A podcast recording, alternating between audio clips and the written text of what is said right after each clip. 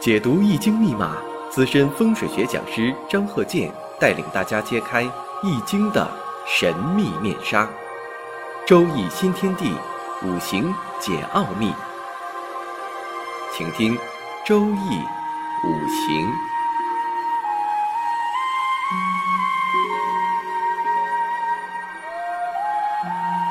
上山微电台荣誉出品。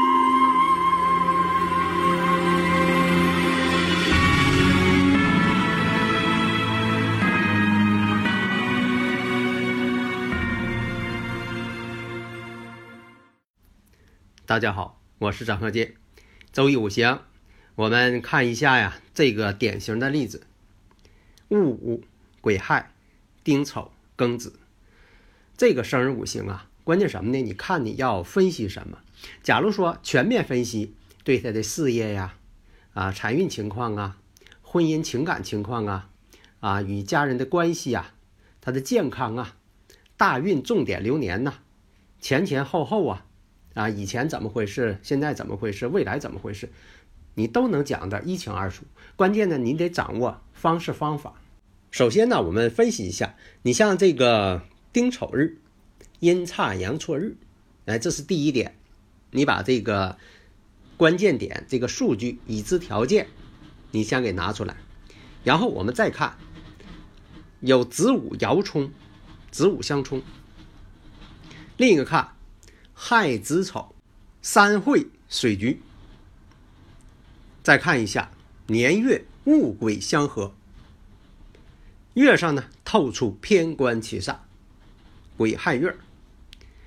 年上透的是伤官，伤官呢与七煞之间呢是相克的。为什么说伤官克官或者是克七煞？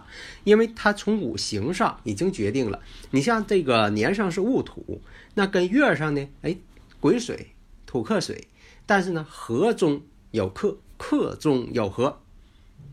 再看一下时上呢，正财星，这些已知条件都给你了，就怕你找不出来。你找不出来已知条件没有办法，那找出已知条件了，然后你列等式，这个等式必须得列的正确。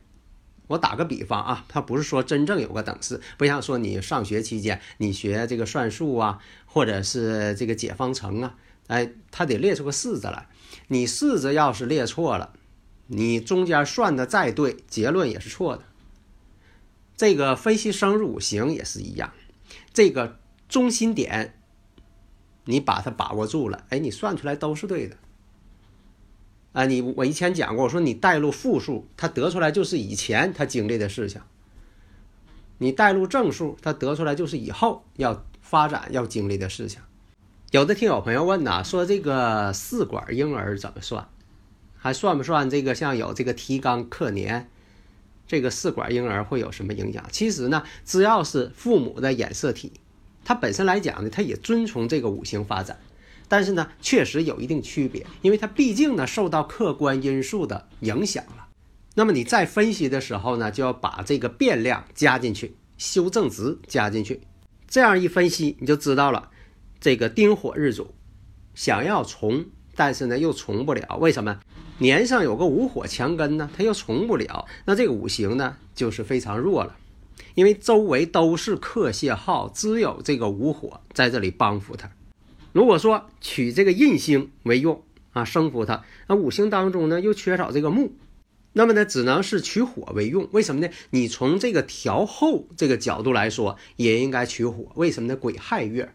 丁火处在孟冬时节，所以你要是取这个调后法，你应该取火。你是服役法呀，还是调后法？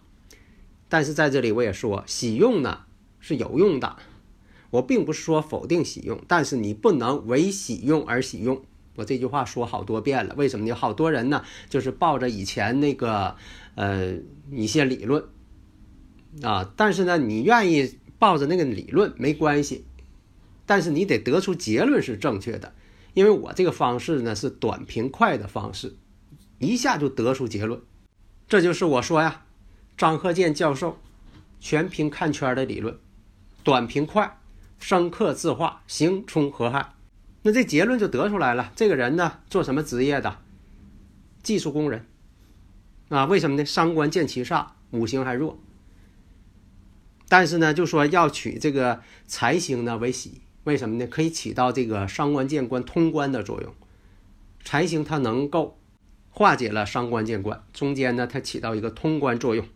婚姻婚姻怎么样？婚姻不好。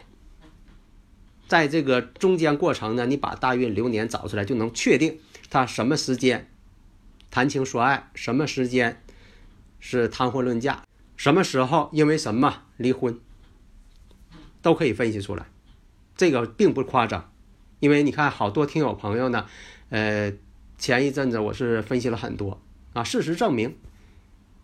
都跟他的事实吻合，做什么职业的完全吻合，特别是这个哪一年做什么职业，换过职业，特别吻合。那物鬼相合可以判断，妻子呢比自己大好多，基本不是同龄人。那这个也是得出结论，正确，完全正确。有子午相冲，子午相冲，一生不安。这中间肯定发生过一些惊险的事情。那惊险的事情在哪一年？呃，必须得点出来，你不能说。你发生过很危险的事情，那人这一生从小到大可能都有一些很危险的事情，但是呢，化险为夷。但是你得判断出来是哪一年呢？这就比方说你鉴定这个古玩，鉴定这个恐龙化石，你得鉴定出来它在哪一年。这个方法是有的，你像说碳十四啊、热释光啊，它都有方法。你不能说这个恐龙已经灭绝了，那还用你说呀？关键什么呢？哪个时期的？你是白垩纪的还是侏罗纪的？你不得说出来吗？那有的朋友呢，呃，又抬杠了。那研究以前的干什么呀？咱们得往前看嘛。五谷不成金，你必须先知道他这个人以前的经历，然后才能推出以后的经历。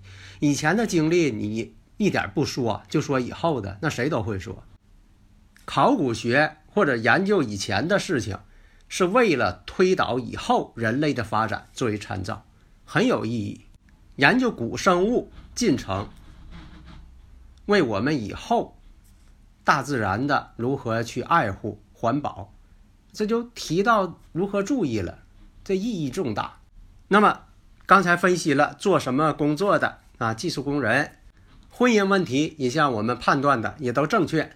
那么你像说他出现了癸亥年，在未行大运之前，比如说他出现了癸亥年了，因为你判断出来在这个期间有癸亥年经历过，那么这癸亥年呢，跟他这个月柱上这个癸亥又相同了，这跟月柱相同也类似于岁运并临。那么这一点如果说你校准之后，那么这个顺运并临呢，水势强旺的时候。对他来说是有害了，为什么呢？他没有虫。那丁火呢？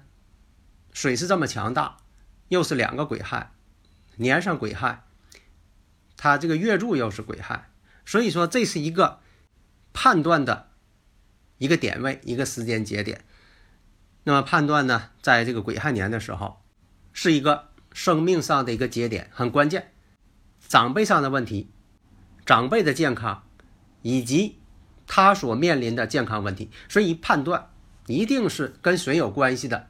所以啊，你像这个跟水呀，像这个忌讳的，最好呢别是总是练游泳干什么的。不是说反对他，而是说要注意啊，并不是说的这个人他忌水就不喝水了，啊忌水就不洗澡了，不是那个意思啊，水得照样喝。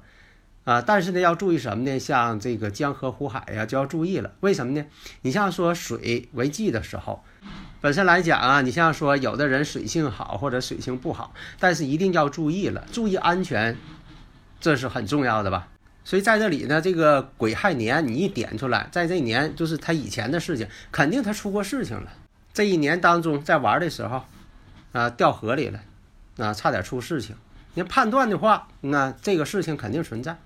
所以呢，这些时间节点呢，以前呢他经历的、现在的、未来的，这个呢都不能靠蒙，一定要靠这个准确的推测、准确的计算。所以说这个事情它就是存在的，而不是说虚无缥缈的。希望把五行呢大家呢能够研究透。下一堂呢我们接着讲像这个五行当中啊偏财呀正财呀代表财运呐代表这个父辈呀啊如何在这个实际当中如何判断啊在这个呃父母这方面呢怎么判断。好的谢谢大家。